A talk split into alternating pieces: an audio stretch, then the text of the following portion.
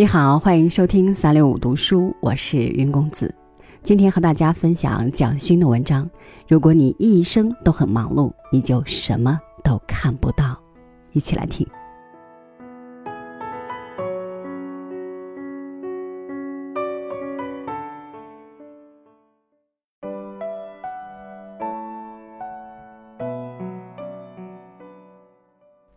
禅宗有一则有趣的故事。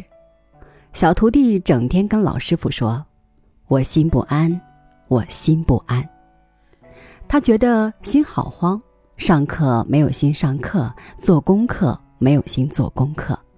问老师傅到底该怎么办？师傅拿出一把刀，说：“心拿出来，我帮你安一安。”心一直在自己身上，心会不安。是被寂寞驱使着要去找自己以外的东西，可是所有东西都在自己身上了，一直向外追寻是缘木而求鱼，反而让自己慌张。我想，思维与孤独的关系亦是如此。回过头来认识孤独的圆满性时，思维就会慢慢发展。也许对我们的城市，我们的岛屿。尤其是我们的政治和我们的媒体而言，孤独太难能可贵了。我们盼望一个不那么多话的领袖，可以在刹那之间透露一点孤独的思维，就像释迦牟尼坐在菩提树下，静静地拿起一朵花，弟子们就懂了。愈多的语言，就有愈多的误解；愈多的语言，就有愈多的偏见。愈多的语言，就有愈多纠缠不清的东西。这个时候，更需要孤独的力量，让大家沉淀，然后清明。我们不要忘了，波平如镜，水不在最安静的状况下，无法反映外面的形象。以此比喻，我们居住的岛屿，每天都波澜壮阔，没有一件东西会映照在水面。没有办法反省，也没有办法沉淀。孤独是一种沉淀，而孤独沉淀后的思维是清明。静坐和冥想有助于找回清明的心，因为不管在身体里面或外面，杂质一定存在。我们没有办法让杂质消失，但可以让它沉淀。杂质沉淀之后，就会浮现出一种清明的状态。此刻，你就会觉得头脑变得非常清晰，非常冷静。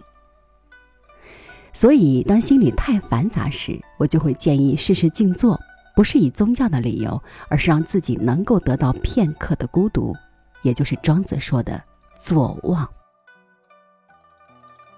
现代人讲求记忆，要记得快，记得多，但庄子认为忘很重要。忘是另一种形式的沉淀，叫做心斋坐忘。忘是一种大智慧，把繁琐的、干扰的、骚动的忘掉，放空。老子说：“空才能容。”就像一个杯子，如果没有中空的部分，就不能容水。真正有用的部分是杯子空的部分，而不是实体的部分。一栋房子可以住人，也是因为有空的部分。老子一直强调空，没有空什么都不通，没办法通就没办法融。物质的空比较简单，心灵上的空恐怕是最难。你要让自己慢慢的从不怕孤独到享受孤独之后，才能慢慢达到那样的境界。孤独一定要慢。当你急迫的从 A 点移动到 B 点时，所有的思考都停止。生命很简单，也是从 A 点到 B 点，由生到死。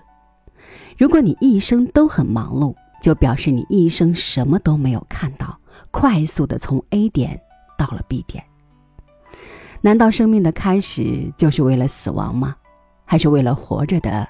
每一分，每一秒，与孤独相处的时候，可以多一点思维的空间。生命的过程会不会更细腻一点。